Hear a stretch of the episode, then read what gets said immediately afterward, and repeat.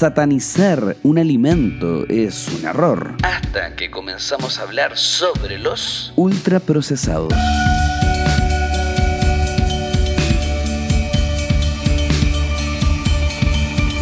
En marzo del 2022, la Sociedad de Epimediología ha publicado una revisión sistemática increíble, generando un meta-análisis que incluyó 40 estudios de cortes prospectivos con un total de 5.750.133 participantes adultos para relacionar la ingesta de algunos alimentos ultraprocesados y el riesgo de mortalidad. Para concluir que existe un mayor riesgo de mortalidad asociado a la mayor ingesta de alimentos ultraprocesados, bebidas azucaradas, bebidas endulzadas artificialmente y carnes rojas.